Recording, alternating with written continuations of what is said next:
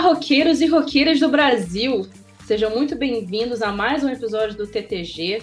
Hoje a gente está no episódio de número 80, não é isso, Ana? Uhum, exatamente. É isso mesmo. Aqui que está falando. em ordinal porque eu pesquisei pra falar sobre o meu escolhido. É o 80 episódio. Arrasou. Arrasou. É por isso que eu tenho a Ana aqui, entendeu? Eu sou a Natália, você já sabe, você já me conhece, quem escuta o TTG já sabe. É, e, como sempre, comigo a Ana Gabriela, né? Tudo bem, Ana? Seja bem-vinda. grudadas, né? Parece que a gente não consegue fazer nada sem a outra. Exato. A, a dita da Codependência. codependência. Mas tudo bem, estou aqui mais uma vez. pra falar sobre um assunto que é, não é bem o meu forte, que eu não acompanho tanto, mas vai ser uma aventura interessante. Então vamos ver. Exato. E antes de falar para vocês do que que vamos falar exatamente, vamos apresentar o quê? As nossas novas integrantes do TTG, que são novas no TTG, novas no podcast também. Né? Primeiro, muito bem-vinda, Sofia. Oi, oi, gente. Ela que ama college hockey também, tá sempre comigo vendo as coisas do universitário. A gente conversa bastante sobre isso. Já está com vários textos no site do TTG, então corre lá para ver. E com a gente também está a querida Duda, que Oi. também já tem vários textos no site. Como é que você tá, Duda? Eu tô bem, tô ansiosa pra participar. Como eu falei, é o primeiro episódio delas e a gente vai falar sobre o quê? Né? Elas que são calouras do TTG, a gente vai falar também sobre os calouros da, da NHL. E uma das mais novas também. Exatamente. Pois é, né? E quase que calouras também na vida também. É, só para assim, mandar um beijo, um abraço para nossa outra é, integrante, a outra Ana, porque ela que deu a ideia desse nome incrível da calorada, é, que são os jovens da NHL, os jogadores que estão aí é, entrando na sua primeira temporada da, da NHL nessa temporada, né, de 2023-24.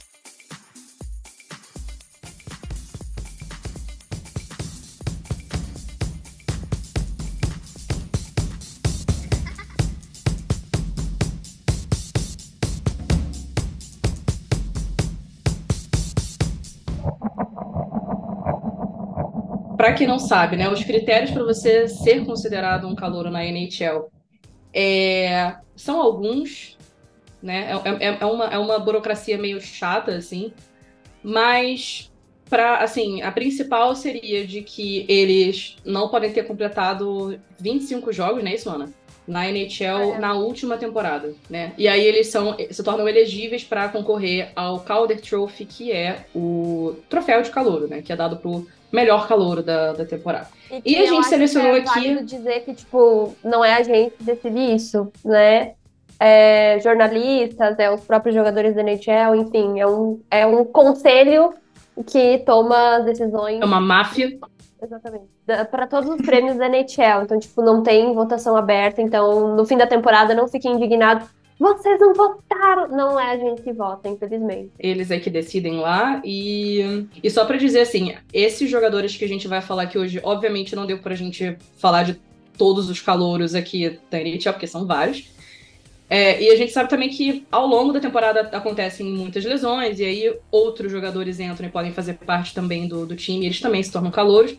Mas a gente não vai ter como cobrir tudo isso, a gente vai falar dos que começaram essa temporada e que a gente julga que eles vão, assim, tem a possibilidade de ter um grande impacto no time. E alguns já estão até fazendo, né? Só pra vocês saberem, a gente tá falando por ordem, ordem alfabética, né, dos times. Se ele estiver sorrindo, é um calouro? A divisão atlântica não tem tantos calouros assim, né? Porque é uma divisão também que tá bem competitiva. Mas a gente começa então com um calouro que apareceu do nada, né? Deu um susto em todas as pessoas, inclusive para pessoas como eu que torce para o Boston Bruins, que é o Matt Poitras, né? Ele que tem 19 aninhos, ele é um central, ele foi selecionado na segunda rodada de 2022, do draft de 2022, e é, ele foi super bem na temporada passada na OHL, ele jogou pelo, pelo Guelph Storm, ele fez 95 pontos em 63 jogos, então foi um dos maiores pontuadores da liga, mas ninguém achava que ele ia fazer nada, assim. A gente achava que. Eu, eu digo a gente, assim, torcedores, mas também jornalistas, insiders, a galera achava que ele só ia começar a fazer algum impacto na temporada que vem, né? Só que aí chegou no training camp e ele foi simplesmente surreal. E ele foi, sei lá, um dos melhores jogadores, se não o melhor rookie da, do, do training camp. E ele já tá aí jogando, eu acho que ele jogou sete jogos, né? Então ele ainda pode jogar mais três jogos. Acho que é. Se ele jogar dez jogos, ele vai ser considerado, tipo, o primeiro ano de contrato dele já vai entrar, né? O contrato de entrada. Essas palhaçadas de contrato são bem chatinhas de entender. Vão lá no texto do TTG que tem sobre contratos para vocês verem com mais detalhes como é que funciona, né? Mas enfim, o, o lance do Poitry é esse. O Bruins ele tava com uma questão sobre defasagem de central por conta da aposentadoria do Bergeron, do Crate. Então, ter o Poitry como um central que tá conseguindo se manter bem tá sendo toda a diferença do time. O time tá indo muito bem, para surpresa de muita gente até. E grande parte disso é por conta do Poitry. Então, ele jogou sete jogos, já fez cinco pontos, três gols. Então, assim, ele tá indo muito bem até agora. É, alguns jornalistas até têm falado que se ele continuar jogando como tá, ele vai conseguir atrasar o retool que o Bruins provavelmente ia precisar passar nos próximos anos por conta da falta de central, né? Porque não dá para você substituir o Bergeron. Eu falo isso com muita dor no coração, né? Enfim, vamos mudar de assunto. Antes que eu comece a chorar aqui. Vamos ver se ele vai continuar. A gente sabe que a temporada são 82 jogos e isso não vale para todos os calouros aqui que a gente vai falar, né? Os adversários do Bruins vão ser muito piores daqui para frente. Até agora a gente só enfrentou o quê? Sharks, Anaheim e Chicago. Né? Não é muito desafio, vamos dizer assim. Então, o desafio do Poitras vai começar agora, né? Se ele tiver dinheiro para lanchar, é um calor. A gente também tem um dos prospectos que eu acho que era o mais falado de Buffalo, que é o goleiro é Devon Levi. Ele foi selecionado, aí eu não vou saber falar, número 212. Ah, agora eu vou pesquisar, peraí. número 212. Do centésimo, décimo segundo? Algo assim. Isso aí. Bem longe, né? Esse, esse é o ponto. É, ele foi selecionado no draft de 2020, mas a questão é que, assim, para quem não sabe, a seleção de goleiro, ela costuma ser um pouco diferente. Então, ainda que, sei lá, o goleiro seja muito bom, ele normalmente é selecionado só mais pro final do draft, né? Então, por isso que, apesar de ter sido selecionado tão tarde, assim, na, no, no draft, ainda assim, ele é um dos principais calouros. Dá pra gente dizer que, por mais que os times precisem de goleiros, óbvio, é, sempre dão prioridade para atacante e depois para defensor, né? Então é por isso que os goleiros coitados vão ficando lá na rapinha do tacho. Mesmo os melhores. é, eu acho que, sei lá, eu não, não sei de cabeça, depois até vou pesquisar aqui, mas eu não sei se algum goleiro já foi, tipo, selecionado na primeira escolha. Deve ter tido, Teve mas. Flurry, não? Fleury. Mas isso Fleury. foi quando, sei lá, 20 anos atrás, né? Então. parece que Vocês, não. vocês eram sim. nascidas, talvez. Não, ainda não. Eram. Eu, Ai, eu nasci quatro dias antes do Crosby fazer o debut dele. Por quê? Nossa, eu não sei. Ele fez 4 de outubro É de isso. 2005, eu nasci 1 de outubro de 2005. Gente do céu, olha aí. Então, eu, eu já era nascida. Eu já era nascida, porque eu sou um pouquinho mais velha que a Sofia. Gente do céu, tá vendo? São não babies. tinha feito a estreia quando a Duda nasceu, olha só. O que, que a gente tá falando? Ah, tá, do goleiro. É, e aí, o, o lance é que para goleiro tem essa, tem essa questão aí, e tanto é que a gente só vai falar. é, esse é o único goleiro que a gente vai falar aqui hoje, né, da, da seleção que a gente fez aqui. E o, o Levi já tá tendo algumas dificuldades, assim, porque ele sofreu uma lesão, né, então ele tá meio, meio lá, meio cá. Na última viagem que o Buffalo, que o Buffalo fez, ele acho que ele nem chegou a viajar com eles ele era um dos melhores goleiros do, do universitário quando ele jogou. Ele jogava pela Universidade de Northeastern. Dos 66 jogos que ele jogou, ele teve 16 shutouts, cara. Isso é muita coisa. Porque no college é- tem muito gol, assim. É, meio que nem. Pra quem acompanha futebol americano do college, é, é- é mais ou menos assim, assim. É tudo bem desproporcional. E ele teve 38 vitórias e 22 derrotas no college, né? Só que agora ele tá tendo essa, esse problema, né? A defesa de Buffalo também né? Precisa de, de, de alguns helps, com exceção do Dalin e do Owen Power, que a gente sabe que são, tipo, alguns dos melhores defensores da liga. É talvez uma defesa que, que né, coitado do menino que tá lá atrás.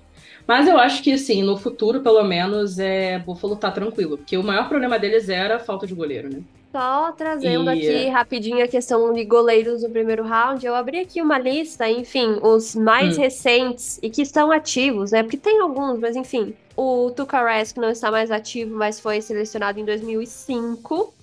Aí depois o Vasilevski, em 2012. E o mais recente foi o Oettinger em 2017. Mas também nenhum, assim, até a décima escolha. O Vasilevski foi a 19 e o Oettinger foi o 26 quase, ou seja, quase lá no finalzinho do draft da primeira Sim. rodada, ele foi escolhido. É, é realmente uma, uma parada meio. é, você nunca sabe o que, que vai acontecer com os goleiros do draft. O próprio Swayman, do, do Bruins, que ele é um dos melhores goleiros hoje, ele, ele foi draftado, acho que. Sei lá, depois da escolha 100. Eu não lembro qual, mas foi, tipo, bem depois. Que ninguém dava nada. Toda vez que um goleiro é draftado, todo mundo fica assim, ah, whatever. Quando você não tem um cara tipo Vasilevski, o Husky, você não. E ainda falando sobre Buffalo, Buffalo também tem um, um, é, um calouro muito interessante, que é o Zach Benson, que ele foi selecionado no- nesse ano, no draft de 2023. Na 13ª escolha geral, ele tem só 18 aninhos, jovenzinho. Ele também é central, mas joga de ala. É, ele, ele jogou pela WHL na, na temporada passada. Ele fez 98 pontos em 60 jogos. Foi o terceiro maior pontuador da liga. E assim, ele é. Ele faz parte do projeto de rebuild. Rebuild barra, assim, quase saindo do rebuild, que é o caso do, do Sabres agora, mas ele faz parte dessa juventude. A única questão agora é que ele sofreu uma lesão, ele perdeu alguns jogos também. Então é sempre uma tristeza, cara. A quantidade de, de calor que a gente vê que, que perde grande parte da temporada por conta de lesão, sabe? É, mas. Eu, eu tenho uma opinião sobre isso. Ah. Mas é muito comum a gente ver que, principalmente jogadores escolhidos na primeira rodada, por exemplo, vários do que, que a gente vai falar que eles foram selecionados no draft de 2023 e eles já estão jogando. É, eles são bem novinhos, né? Entre, sei lá, 18, 20 anos. E quando você para pra comparar a questão física deles, eles ainda não são homens adultos 100% formados. Então, imagina você entrar, você com seu corpinho de 18 anos, por mais que eles sejam atletas, que eles estejam se preparando, que eles treinem pra isso, não tem como você, sei lá, ir para um dar um hit no Ovechkin e achar que você vai sair Aham. 100% bem. Não, não tem como, entendeu? Então, a gente sabe que existem jogadores da NHL que muitas vezes não fazem por mal, mas às vezes, sei lá, numa intenção meio duvidosa, acabam indo e machucando esses meninos de um, de um jeito que eles precisam ficar fora por um tempo para se recuperar, não tem como. É uma, uma disparidade muito grande entre esses meninos e esses veteranos velho que, sei lá, tem 100 quilos só de músculo, sabe? Que estão jogando aí há milhares Não, de é, anos. é- se é uma- é uma dar coisa- um postão assim, você vai voar lá do outro lado da borda, entendeu? Sim, tipo, eu vejo pelo Poistures, ele tem, sei lá, que ele não. Quando o cara não é muito alto, né? qu- Quanto mais baixo eles são, ele mais magrinho normalmente eles são também. Então, a não ser que seja naturalmente meio bombadinho, tipo, o Bedar eu acho ele meio bombado pro, pra idade dele.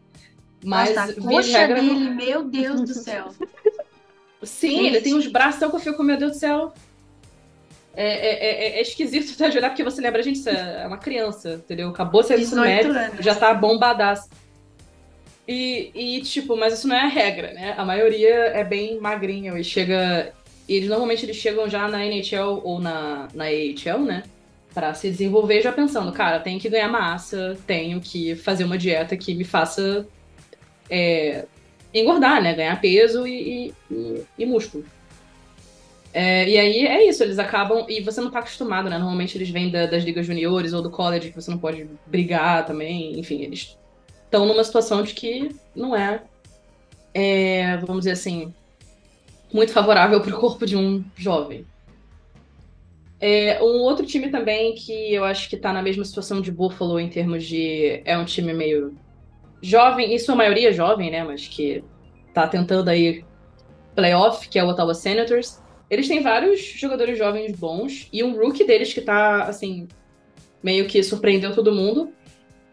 É um rapaz que eu não sei se vou saber pronunciar o nome dele, tá? Mas é Ridley Greg, Greg.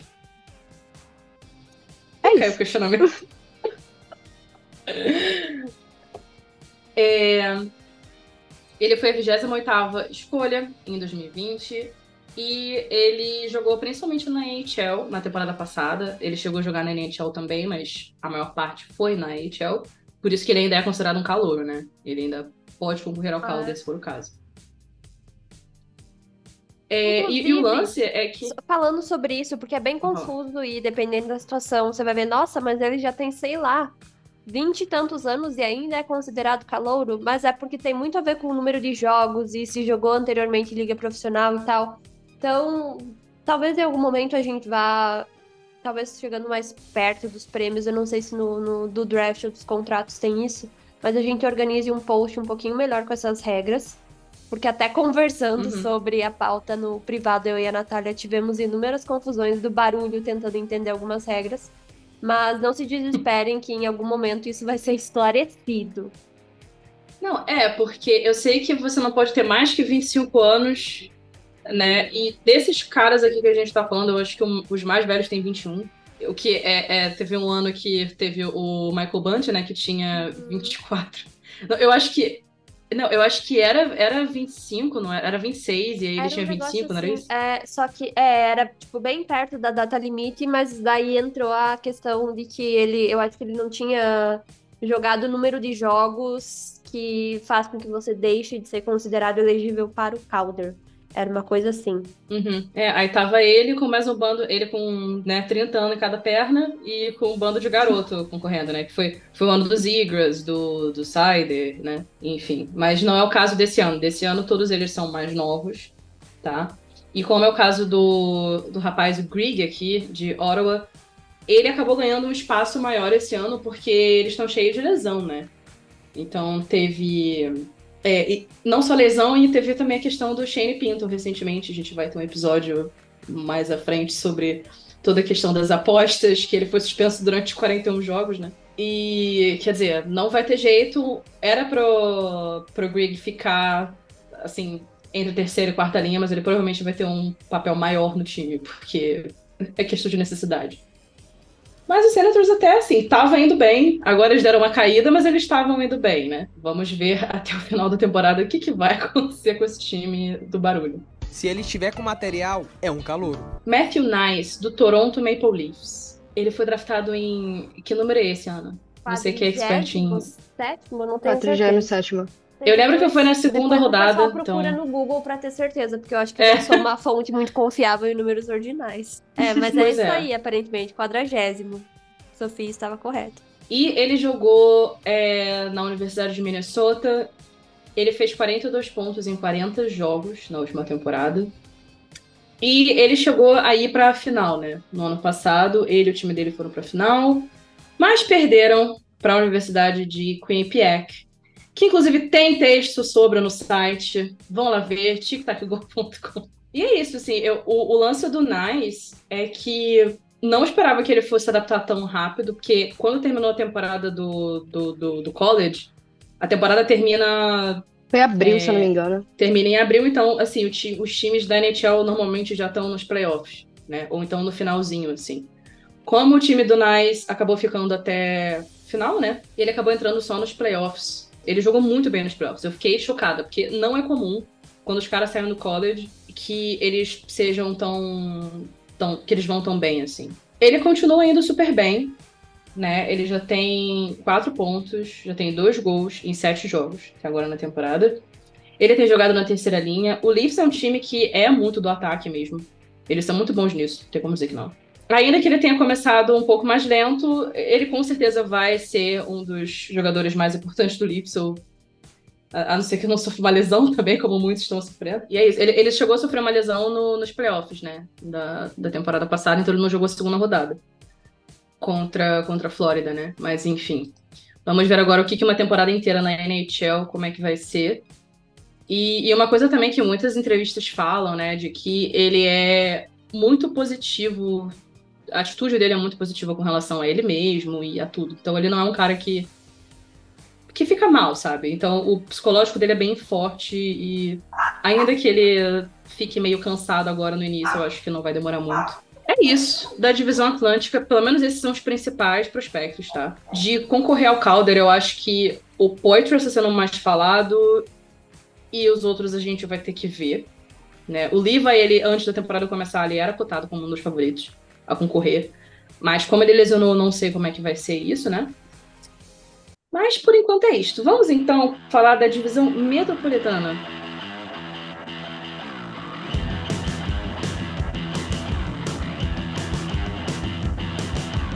A gente começa com a Metropolitana com o Columbus Blue Jackets, com a terceira escolha do draft de 2023, que é o Adam Fantilli, que foi até ele próprio já tinha falado em algumas entrevistas que ele queria ir para Columbus, porque era um lugar muito perto, ele é de Ohio, então já tinha esse amor. E também, obviamente, Columbus Blue Jackets é quase um santuário para os jogadores de UMich, porque tem vários dentro da, do, do time, né?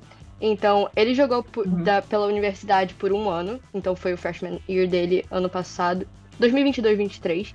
E previamente ele já tinha jogado pelo Chicago Steel também, onde ele ficou por dois anos. E eu acho uma coisa importante até falar que em ambos times ele jogava com o irmão dele, o Luca Fantilli, e que o Luca tá muito cotado também para talvez ir pro Penguins até, uma coisa que tá nessa conversa às vezes pelo submundo do hockey, porque na verdade até o Kyle Dubas foi, eu não lembro em qual jogo que ele foi na Universidade de Michigan, mas ele tava lá em Yost observando os jogos, então meio que começou essas conversas. E ano passado o Adam teve 30 gols e 35 assistências em 36 jogos pela universidade. Então realmente foi um primeiro ano que foi incrível para ele. Eu acho que a expectativa da temporada do Adam foi realmente por ele ter ganhado o Robbie Baker, que é realmente o dado ao melhor jogador da Liga Colegial, sendo, se eu não me engano, é o terceiro, um dos únicos jogadores a ganharem no seu primeiro ano de colégio, então foi realmente uhum. uma coisa, meu Deus do céu, esse ele tem futuro. Então eu acho que veio muito nesse hype pro Columbus Blue Jackets, que realmente eu acho que precisava de alguma coisa para realmente também animar muito a torcida. E ele também liderou a liga em pontos e, se eu não me engano, também gols no primeiro ano da universidade acho que era isso. Eles esperavam um impacto imediato no time. Então foi realmente a terceira pick que vamos colocar ele direto nesse ano. Ele já começou desde o início. E até agora ele tem dois gols e duas assistências. Então é uma temporada regular tecnicamente boa. Não posso dizer que foi o que os torcedores e o próprio time esperavam, eu acredito. Não sei a opinião de vocês, mas eu acho que tava uhum. com muito hype em cima dele. Então eu acho que para um jogador normal foi é uma temporada boa até agora, mas eu acho que pelo hype que deram para ele foi uma coisa meio lenta pela expectativa, mas eu acho que foi bem bom até agora. E eu acho que é realmente possível acreditar que depois ele se acostumar com o estilo do time, porque ele veio, obviamente, do college, que tem diversas coisas diferentes, tem regras diferentes, tem muitas coisas diferentes. Então tem muito isso. E ele também foi um dos que perdeu pra Quinnipiac, então também vai ver o texto lá no, no site. Mas, Não, é. eu, eu, acho, eu acho que tem muita pressão em cima desses primeiras escolhas, assim. E, e, ficou durante muito tempo ano passado o debate de quem merece ser o primeiro. Conor Bedard, Adam Fantilli, ficou muito disso, né? Sim, com e, certeza. E eles ficam assim, numa coisa. Chegaram até a pensar se o, se o Fantilli ia realmente pra NHL ou não, se ele ia ficar mais um ano na, no, no universitário, então. E não que não que ele não mereça, tipo assim, não, não que tivesse sido melhor para ele ir pro college, eu não acho nem que é isso. Mas eu acho que vai levar um tempo mesmo, assim, é, uma outra, é outro rolê. Vale lembrar que no início da temporada dele, da NHL, eles estavam com o lixo do Babcock, né? O tech. Então, sei lá o quanto também que isso não afeta o, o, o um pouco o psicológico dos, dos jogadores nesse início, né? Ainda mais Mas, os mais assim, novos, né? Porque ele já tem um estado que a gente já conhece a história dele com jogadores que são mais novos. Então. Mas eu acho que não tem nem, assim, ainda que. Como outros aqui que, que a gente já falou, né? Que eles começam bem devagar, mas assim, não vai demorar muito, gente. Não, eu acho que é só você ver a temporada dele, a primeira temporada dele, não é nem tipo, ah, ele entrou em um Mish, começou a jogar. Não, foi a primeira temporada dele.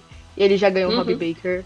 Então é realmente um jogador que você consegue ver é. que ele tem alguma coisa diferente ali. Então só realmente falta aquela coisa para ele começar e continuar ali. Uh, o segundo é uma que vem sendo falado muito, que é o de New Jersey Devils, que é o Luke Hughes. Que ele foi a quarta escolha geral, a, a Duda a, Duda, Duda morrendo de amores. A Duda. Adoro ele, não dá. Eu sou, eu sou viciada da família. Tipo, eu acho tão. Quando eu descobri que tinha mais de um Rio jogando, eu fiquei chocada. É. É. é até uma boa pegar boa, porque na verdade ele joga com o irmão dele, né? Jack Hughes, que é, meu Deus do céu, que temporada que ele tá fazendo, né? Porque. Um monstro, né? Uma besta enjaulada, Jack Hughes, essa Eu temporada. vi, eu vi algo antes, quando eu abri aqui o Twitter que a gente tava falando do Carlson. Não vou falar besteira, mas eu vou depois até conferir. Parece que ele tem 18 pontos em 7 jogos. É um negócio assim. Eu acho que Ontem ele fez um, é, eu acho que é isso mesmo. Ontem ele fez mais um, se eu não me engano. Ele é realmente. É, não tem como. E eu acho que, na minha opinião, o mídia agora, agora é muito difícil alguém chegar no topo dele. Obviamente tem uns que são muito bons, mas ele tá realmente nesse, pelo menos nesse início, né? Eu acho que é real. Tá acontecendo. Até umas pessoas estavam colocando o McDavid como primeiro de pontos, e que tá meio. Ele não tá indo também. Ele também tá machucado, se não me engano, né? Então Uhum. fica mais difícil. Mas real é um dos. Eu acho que talvez ele seja o primeiro em pontos. Quem sabe, quem sabe. Tem que ver com a temporada andando, mas. É. Seria interessante, hein? Ele perder, ele perder, perder é, é, prêmio pro McDavid, né? Aliás, o McDavid É. perder pro Jack Hughes. Mas, é, mas aí o Luke também, como o Adam, né? Porque o Mitch realmente tem vários prospectos que tem o Seamus Casey, tem o Dylan Duke, tem Ethan Edwards. Aliás, muitos de, de, New, de New Jersey, né? Tem o Seamus Casey e Uhum. o Ethan Edwards são ambos de New Jersey.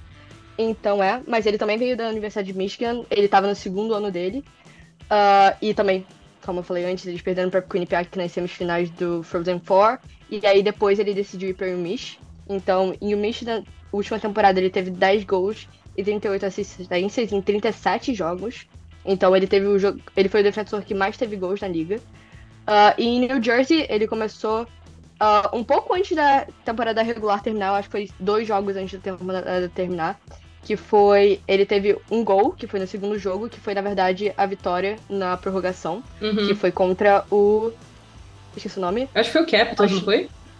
Isso, Washington Capitals, é. É, eu, eu lembro, foi assim, foi um jogo muito emocionante que não era pra ser, porque, tipo assim, Exato. foi até o último minuto, e assim, o Capitals já tava eliminado, o Devils já tava cansado de ir pra playoff. E ainda assim, o jogo Não. foi muito bom. Não, exato. Não, foi incrível. E eu acho que também a temporada do Devils ano passado foi realmente muito boa. É uma coisa que Sim. pode falar depois, mas foi muito boa. Mas então, a expectativa dele realmente é pra ajudar na defesa, que é uma coisa que realmente o Devils precisa trabalhar ainda. Eu acho que foi uma coisa que a gente observou até na disputa deles no- nos playoffs contra o Carolina Hurricanes, que Uhum. mesmo sendo um time mais lento, mas conseguiram levar e foi 4 a 1 se eu não me engano, a rodada inteira. Então realmente foi. Não foi uma Uhum. coisa difícil pro Keynes passar deles, mesmo sendo um time mais lento, com jogadores mais experientes, mas é. E também agora a gente pode observar nessa, nessa início de temporada que eles deixaram vários gols entrarem durante o Power Kill. Então, que na verdade é quando os jogadores ficam dois minutos no, no cantinho do pensamento, então é. Então, é uma. Exato. Mas é uma coisa que eles realmente precisam melhorar ainda, mas o Luke vem ajudando muito. E uma coisa que a gente tinha falado sobre os jogadores terem essa coisa de massa muscular, aparentemente ele ganhou 8 quilos, eu não sei se foram quilos ou pounds. Então, tem toda essa loucura da NHL, como é americana, então. é, mas ele ganhou 8 quilos de músculo, então realmente deu pra ver que ele trabalhou bem nessa off-season. E ele já é grandão, né? Ele é bem alto, tipo, Exato. com o Jack, com o Queen. Não, é, ele é o Ai, maior é o mais todos. alto deles. É. Ele é realmente o mais novo e o mais alto, né? Então é até engraçado. É, ele é ótimo, ele tem aquela carinha de baby e 500 quilos de músculo, entendeu? Exato. É muito engraçado. É, mas é, até agora ele tem um gol e, uma- e três assistências, desculpa. E agora ele realmente tá demonstrando que ele se encaixou muito bem no time. Eu acho que desde até no início da última temporada, ele. No início da última temporada, não. Quando ele entrou, já dava pra ver que ele realmente ia se encaixar no time. E é isso, eu acho que ele realmente vai melhorar. Até. Ele só vai melhorar, melhorar, melhorar. E ele é um defenseman, então a gente, acho que a gente não pode esperar tantos gols, vamos por assim, mas assistências ele já mostra que não tem como. Então, e ele realmente faz muita diferença tanto no lado ofensivo quanto no defensivo. Então, eu acho que ele foi uma adição tipo muito, muito consistente e muito boa pro Devils e eu acho que realmente vai render muito ainda a vida de Luke Hughes no New Jersey Devils. Eu acho que a gente pode passar pro terceiro, que é o Bob Brink, que ele foi 34 eu acho que assim, geral de 2019, então quatro anos atrás. Então foi um bom tempo ainda. E ele é o mais velho, se eu não me engano, dessa lista, que ele tem 22 anos. Então acho que ele é o mais velho da lista. Ele jogou pela Universidade de Denver. Ele teve 14 gols, desculpa, e 43 assistências em 2021-22, que aí ele liderou a liga em pontos, a colegial. E ele também, em 2022-23, ele já jogava num time profissional pela AHL, dos Flyers, que foi para onde ele foi draftado, o Philadelphia Flyers. E ele teve 12 gols e 16 assistências, mas ele teve que parar um pouco antes porque ele teve que fazer uma cirurgia no ombro, se eu não me engano. Eu não lembro exatamente quantos uhum. meses ele teve que ficar fora, mas teve esse problema que é realmente uma coisa que, como a gente já falado antes, afeta muito o rookie. Eu acho que realmente a expectativa do Brink é ser um dos pontos de, principais do rebuild do Flyers com jogadores novos e também ajudá-los ofensivamente. Uh, eu acho que principalmente com a porcentagem dele de assistências. Aliás, notícias rápidas, porque eu tava. Isso foi durante a própria é, gravação. Ele já fez dois, duas assists no jogo contra o, o Ducks, que tava acontecendo agora. Então já aumentou esse número de assists. Ele tinha Ele é quatro. É duas, exato, já tinha duas assistências, agora tá com mais duas, então tá com quatro assistências. Porque ele fez. Foi agora com o Joe Farabee, que real, realmente estão tendo uma conexão muito boa nesse time. Uhum. E o Travis Fnatic. Eu não sei falar o nome dele, sobrenome dele direito. Né? Mas, e aí ele já tá com quatro assistências, dois gols. E os dois gols foram feitos exatamente no mesmo jogo. Então foi contra o Minnesota Wild.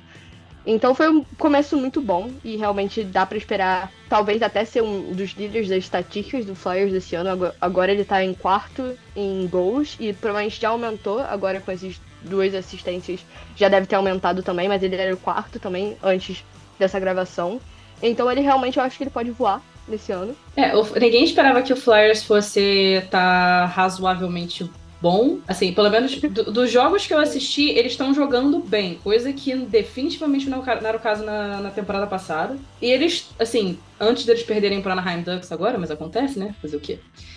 É, eles estavam em, acho que era segundo ou terceiro da Metropolitana. Então, tipo assim, eles não estão muito longe dos líderes da, da divisão, né? E, assim, Brink é um dos grandes responsáveis, cara. Como você falou, Sim. né? Assistência pra caramba. E eu lembro que quando eu vi ele jogar pelo, pela Universidade de Denver, quando ele foi campeão, né? Foi com muita dor no coração, porque ele, ele tirou Michigan no campeonato, que é, que é o time que eu torço, e... Mas ainda assim, é aquela coisa que você fica meio admirada, né? Tipo, cara, o maluco joga muito. Ele sabe o que tá fazendo entendeu? Mereceu ganhar. Enfim, vamos ver se ele vai conseguir, se não vai perder o brilho no olhar de jogar no Flyers, né? Vamos ver como é que vai ser o rebuild deles.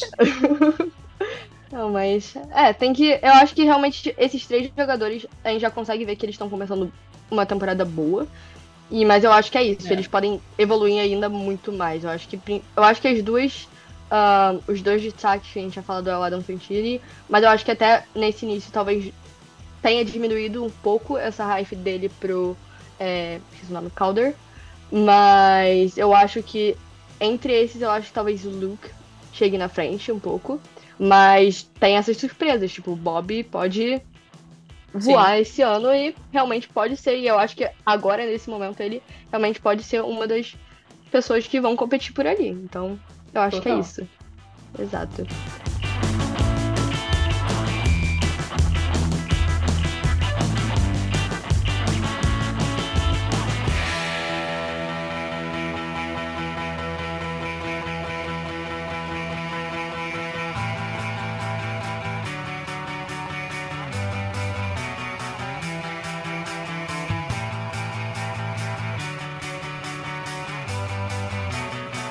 Acho que essa é a que mais tem os rookies que é prospectos, né, para ganhar um Calder. Começando então com o Arizona Coyotes, com o Logan Cooley, que teve a estreia numa sexta-feira 13. E da lista de jogadores que teve sua estreia numa sexta-feira 13, foi o único que pontuou. Ele teve uma assistência nesse dia. Ele foi a terceira escolha geral do draft de 2022 e ele tem 19 aninhos. Ele jogava pela Universidade de Minnesota. Ele teve uma única temporada, né, como freshman year.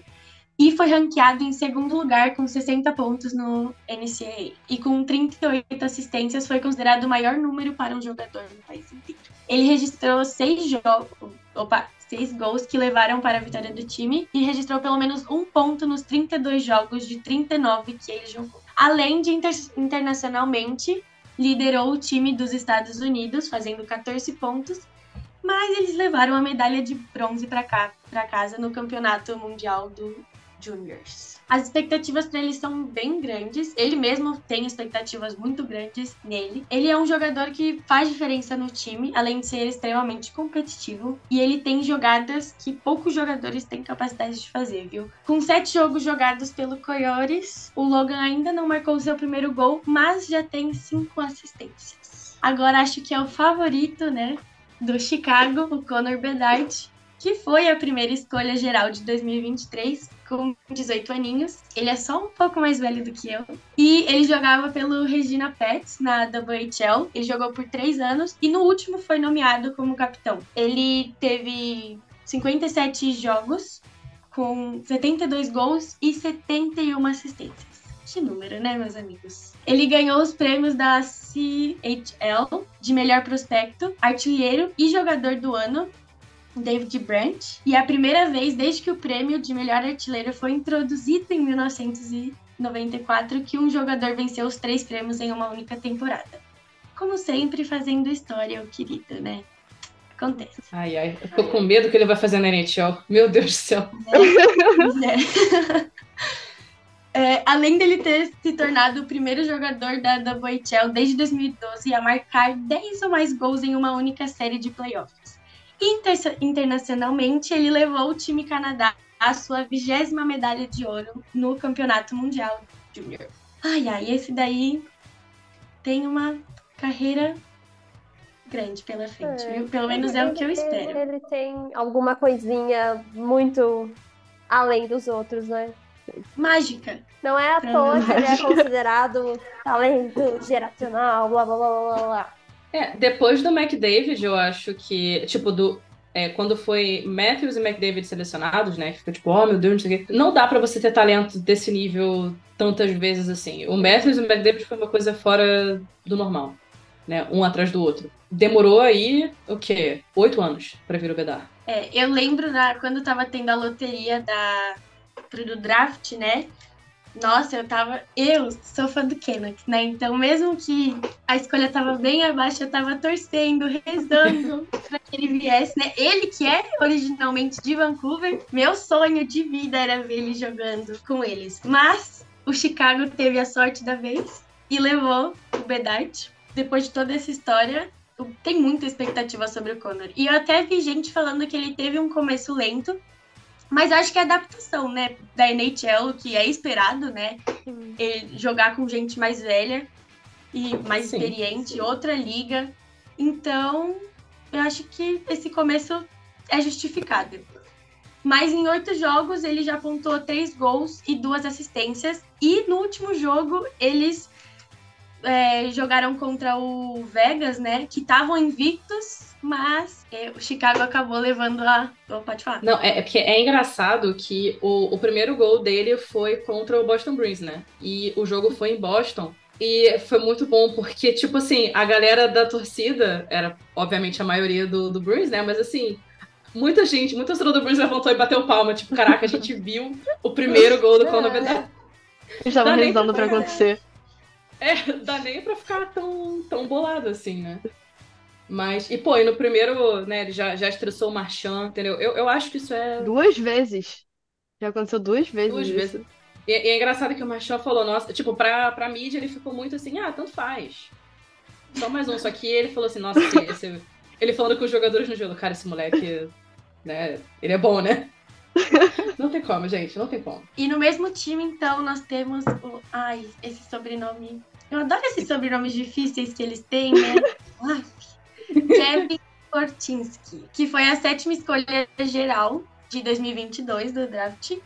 Tem 19 aninhos e jogava pelo Seattle Thunderbirds na WHL. Ele jogou por três temporadas, sendo que a sua última temporada foi a melhor, onde ele marcou 11 gols, 62 assistências em 54 jogos ele estava tendo 1,35 médias de gols por jogos, considerando o segundo melhor da liga para um defensor, né? O Kortinski somou 14 pontos, 3 gols e 11 assistências em 19 partidas na pós-temporada, levando os Thunderbirds ao campeonato da WHL. E internacionalmente, ele fez parte do time do Canadá, junto com seu atual companheiro de time, né, o Bedard, que foi que conquistou o ouro, né? E em sete jogos ele marcou um gol e três assistências. Tá, tá tendo rumores de que talvez ele volte para a WHL é, é, depois de alguns jogos, né? Ele já jogou oito jogos com o Chicago. Mas vamos ver o que vai acontecer mais pra frente, né? Esse é o ruim de começo de temporada. Você nunca sabe o que, que fica É, aquele negócio de. Eu, eu imagino que eles vão fazer isso pela questão do contrato mesmo, assim, porque é meio É. arriscado você ficar perdendo o contrato de rookie. Ele já tem o Bedar pra se preocupar, entendeu? Então, Uhum. imagino que vai ser mais questão logística. E até porque, assim, eles não podem ficar muito bons assim também.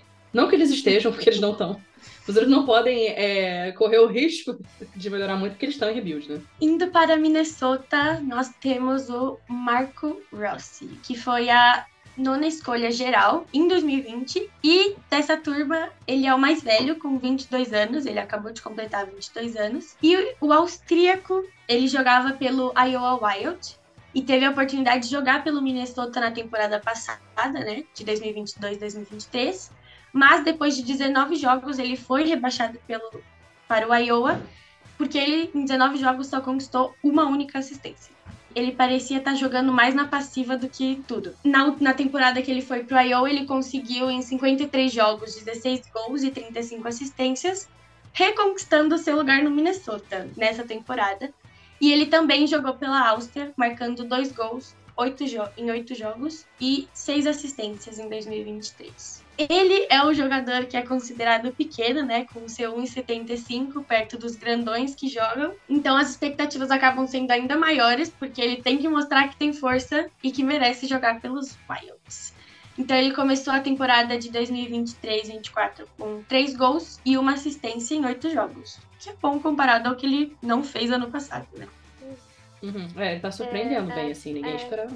Esse menino, o Marco Rossi, ele quase bateu as botas, real. Ele contraiu Covid e a situação dele ficou bem, bem, bem, bem delicada. E eu não sei agora como é que tá, acredito que já esteja bem melhor, mas por conta do Covid ele teve sequelas tipo miocardite, que é um, um- não é no coração, mas é tipo um músculozinho ali do coração, então o, o corpo dele não estava conseguindo bombear sangue da maneira que deve, então ele ficou numa numa sinuca de bico bem bem delicada. E é bom ver que ele tá Imagina. voltando, né? Talvez demore para ele entrar no ritmo que a gente esperava que ele estivesse, mas não tem muito o que ele fazer, coitado. Mas eu acho que já tá muito bom pra alguém que teve Ah, esse nível de problema de Covid. três gols já para um começo de temporada. Eu achei bem, Não bem é, também. e, e ele tá sendo cotado. Se ele continuar do jeito que ele tá, ele pode muito bem chegar a ser finalista do Calder, sabe? Esse ano tá muito bom, então É, Tá- tá difícil. achando também. O Brock Faber, Faber, que foi a 45ª escolha geral de 2020. Eita, acertei.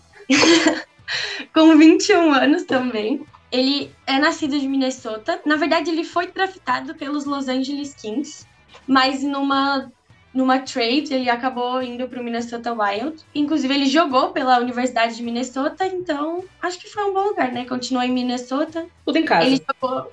Exato, jogando em casa. Ele jogou em Minnesota e em 2020, em 2022 ele foi trocado, né? Na Universidade de Minnesota, ele foi nomeado capitão, acho que na última, nessa temporada de 2022-2023, onde ele teve 4 gols e 23 assistências em 38 jogos. E ele jogou no Minnesota Wild por um tempinho, dois jogos só, na verdade. E agora, com oito jogos, ele já fez o seu primeiro gol e a sua assistência. É, ele, é aquilo, nos playoffs ele não foi lá muito bem, né? Mas é aquilo. O Wild nunca vai tão bem assim. Com todo respeito ao torcedor do Wild, assim, é, é até meio triste, porque o time é super bom na regular, mas nos playoffs, assim, nos últimos anos, é, não é tão. Não tem sido tão fácil, assim. O caminho, o caminho da Oeste é muito complicado.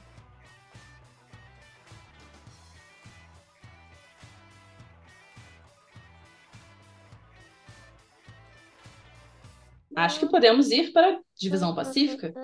É? Podemos, Vamos podemos. lá, vamos lá, vamos lá. Vamos começar então falando do time de Anaheim e iniciamos com o querido do Leo Carlson, que a gente estava comentando aqui antes, que hoje, no dia 28, ele meio que se machucou no jogo contra os, os Flyers, mas aparentemente depois ele voltou, então traremos atualizações assim que tivermos, mas parece que ele bateu o quadril na, na goleira ali. Talvez não tenha sido nada tão sério, mas o coitado, né, já não, não tá com um começo assim tão saudável, porque ele já, já tava quebrado. Mas vamos começar bem no começo falando dele. Ele já fez parte da seleção sueca, tanto no Mundial Sub-18 no Sub-20, ele também já participou da seleção principal.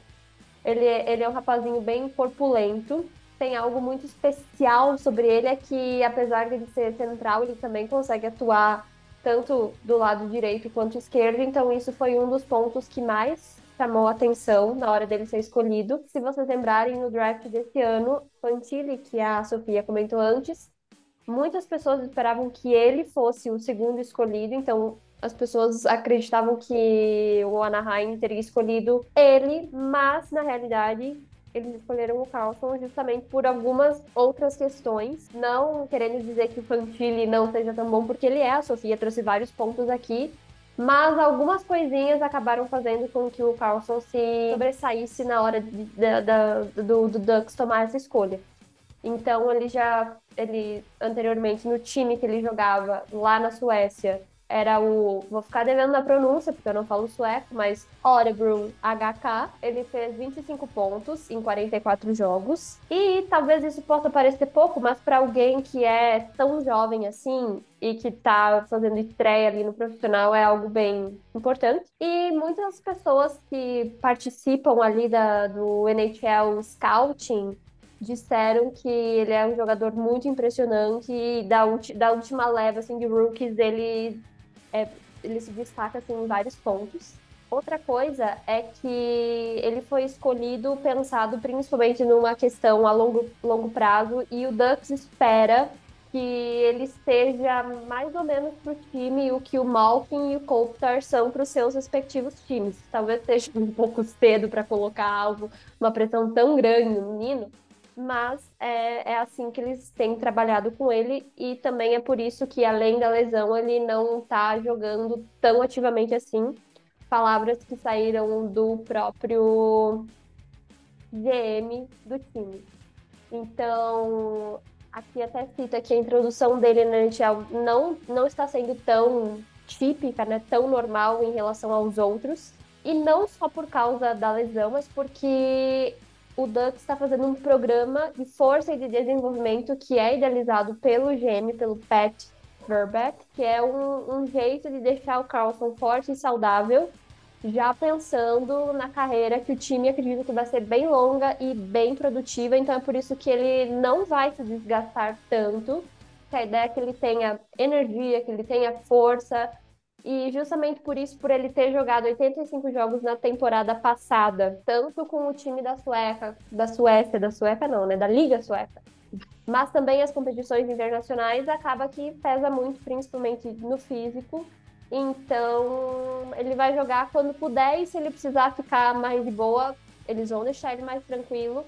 Mas É, ele tá bem empolgado lance- assim, com isso e ele acha que essa ideia, talvez, de, de participar desse programa seja algo bom para ele também. Total, porque o, o lance do Ducks é muito parecido com o Chicago, de que, tipo, você não precisa desesperadamente de nada agora. Os times, eles estão claramente em reconstrução.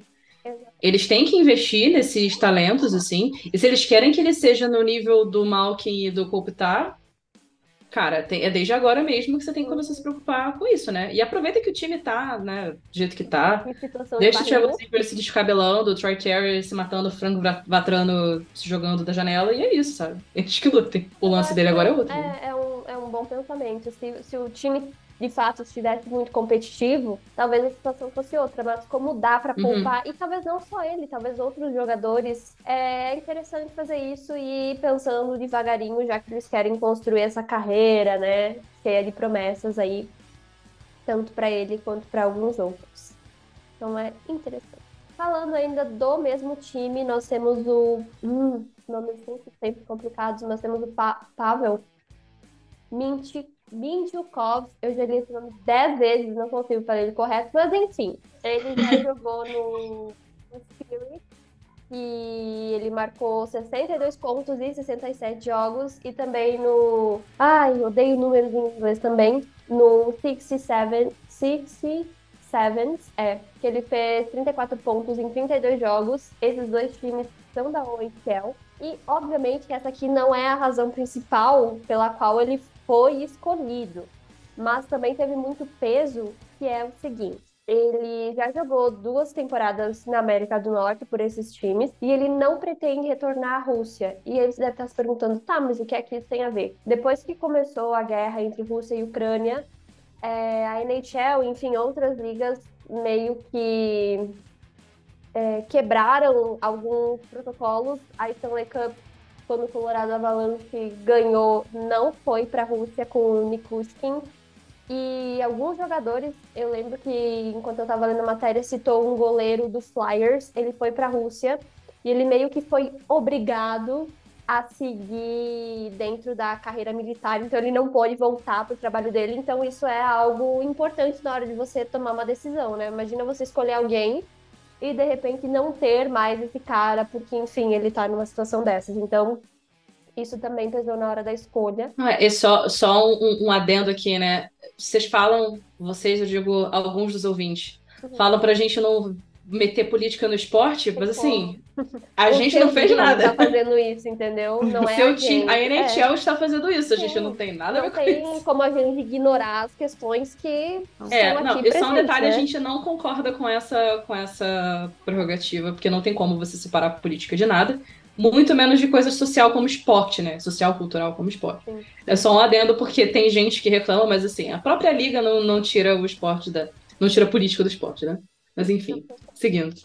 É um fator que é determinante para várias coisas, não só dentro Sim. dos times, mas como da liga. Então, não tem, gente. Por mais que talvez se Uhum. incomode, tá aí, você tem que aprender a lidar com isso. Né? Não tem o que fazer. Mas, enfim, o GM do time falou que ele é defensor, mas que ele é muito criativo ofensivamente, que ele é muito competitivo, ele tem um bom senso de hockey. Eu tava lendo também que ele gosta muito de jogar xadrez e que ele é muito bom no xadrez. E aí o jornalista que escreveu a matéria até estava fazendo comparativos entre xadrez e hockey, então foi, foi algo bem interessante. Uma pessoa inteligente, né? Vamos, vamos, não podemos negar que se tratando de NHL não temos muitos, mas enfim. é algo legal de ver que eles trazem essas outras habilidades e o xadrez é uma coisa muito lógica, muito estratégica, então transformar Uhum. isso para um esporte coletivo não deve ser nada fácil. Mas nesses jogos com Anaheim, talvez aqui os, os números tenham subido já, né? Porque, enfim, mais um jogo já se encerrou. Mas ele causa muito impacto ali na linha azul. Ele já marcou gol, já marcou assistência.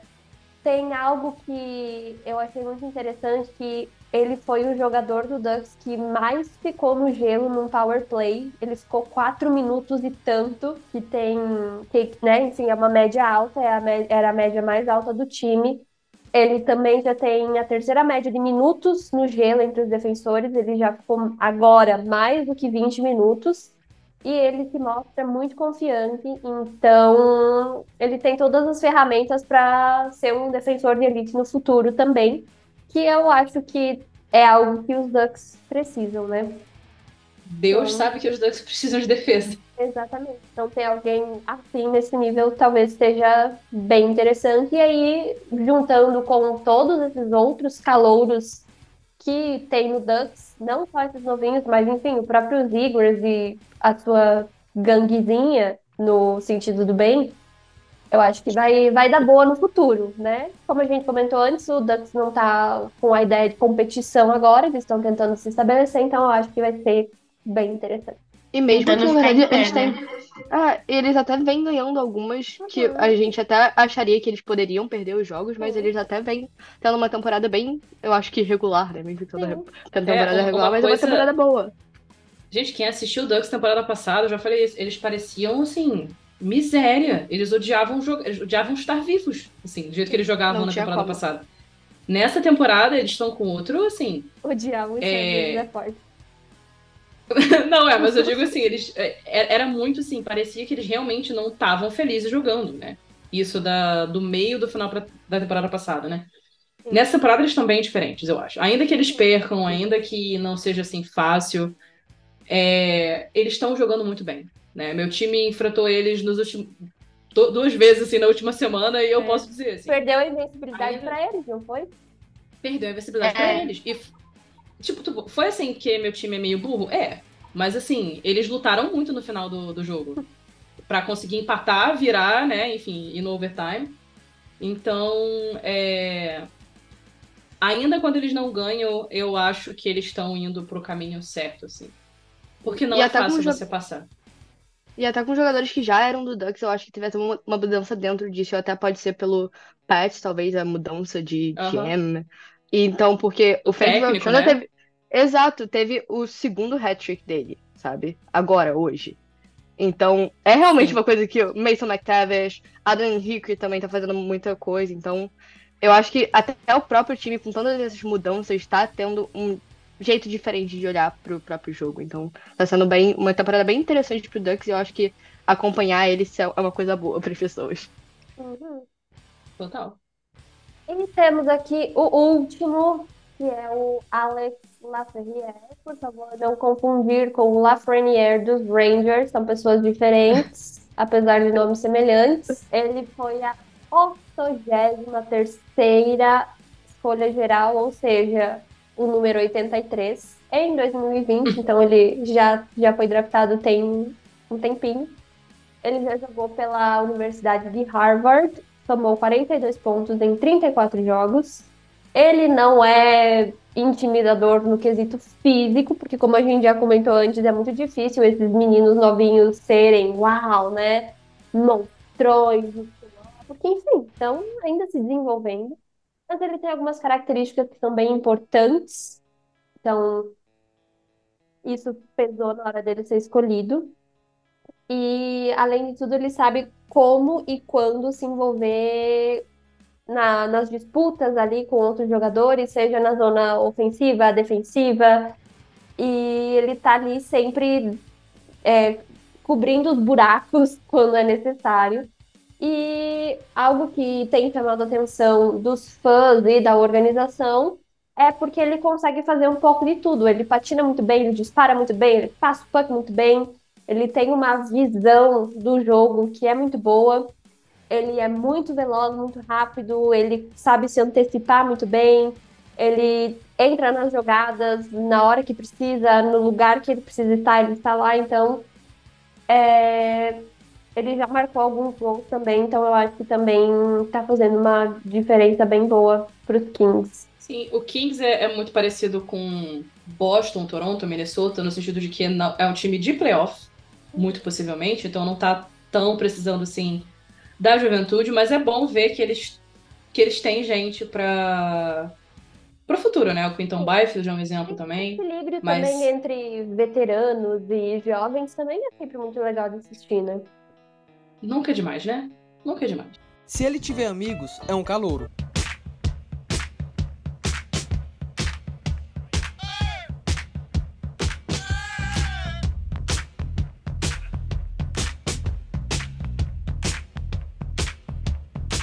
Esses são os calores que a gente escolheu para falar hoje. É claro que existem muito mais.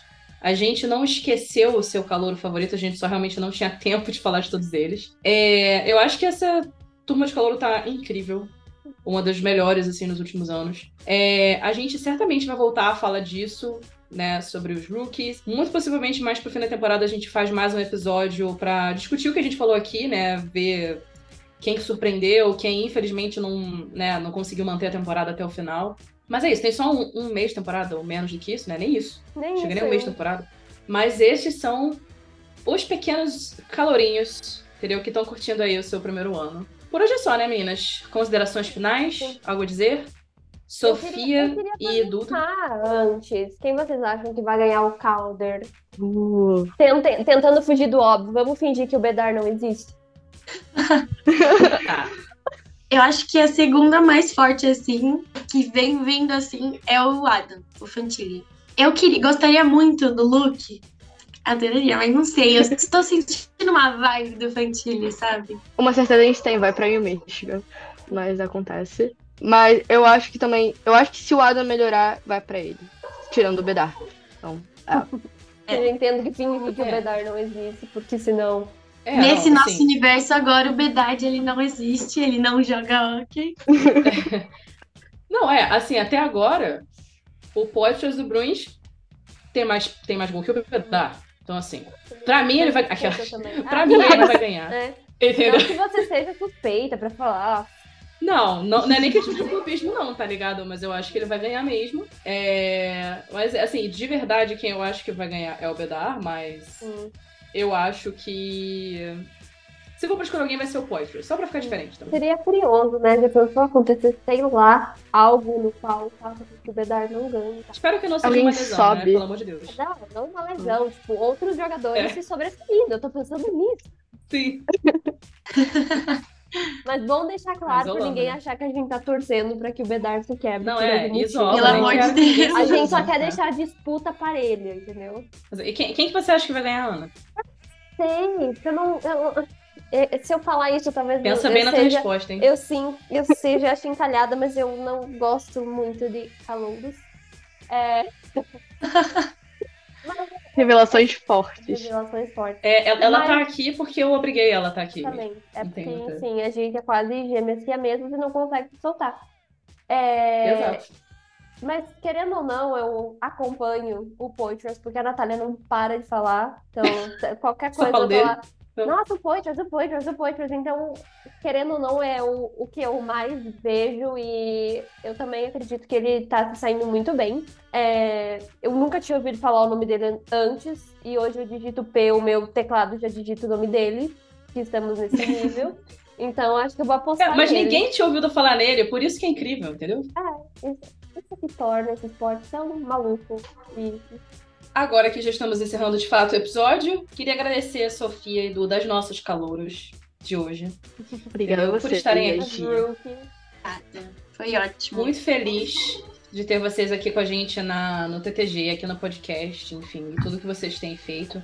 Inclusive, né, falando do que vocês têm feito, tem já alguns textos da Duda e da Sofia no site, a gente já mencionou alguns aqui. É, é tictacgo.com eu não sei o no, eu não sei o endereço do nosso próprio site, mas é, mas é isso. TicTacGo.com. É, a gente falou muito sobre rock universitário, college rock aqui. É, tem um texto bem fundamental, assim, que é realmente da, da, da, base do negócio, caso vocês tenham mais interesse em saber, não ficar boiando, tem o textinho lá. E assim. O, o, falando ainda em universitário, a gente citou antes o texto do, da Sofia, do, de Quinnipiac, então entrem lá e vejam né? E é isso. Se vo... é isso. Tudo, que vo... Tudo que vocês quiserem saber sobre a temporada 2023-24, vá lá no TikTok Go. Continua aqui ouvindo o podcast. É, se vocês quiserem fazer parte da nossa equipe, a gente tem um formulário bonitinho no site, só entrar lá. Tá aqui na descrição também. É, a gente tem uma comunidade exclusiva do TTG no Discord, então se vocês quiserem é participar para ficar falando um monte de abobrinha, inclusive. é muito bom. A gente faz watch party de vez em quando, assiste jogo, fica xingando o jogador, é ótimo. É, usem o cupom TICTACGO para receber 10% de desconto nas compras com Mr. Vast, querido. A gente tem uma lojinha, então se vocês quiserem também acessar os nossos produtos, ajudar aqui o, o é, com míseros centavos ajudar aqui o, o, nosso projeto. Vocês podem se inscrever no nosso canal do YouTube também e a gente está em todas as redes sociais, no Twitter, no Instagram e no TikTok. Só seguir o TTG lá, procurar TicTacGo, arroba TicTacGo. E é isso, a gente tá em todos os lugares. Por hoje é só, galera. Até o próximo episódio. Entendeu? Vamos torcer pelos calorinhos. Tchauzinho. Tchau, gente. Tchau, gente.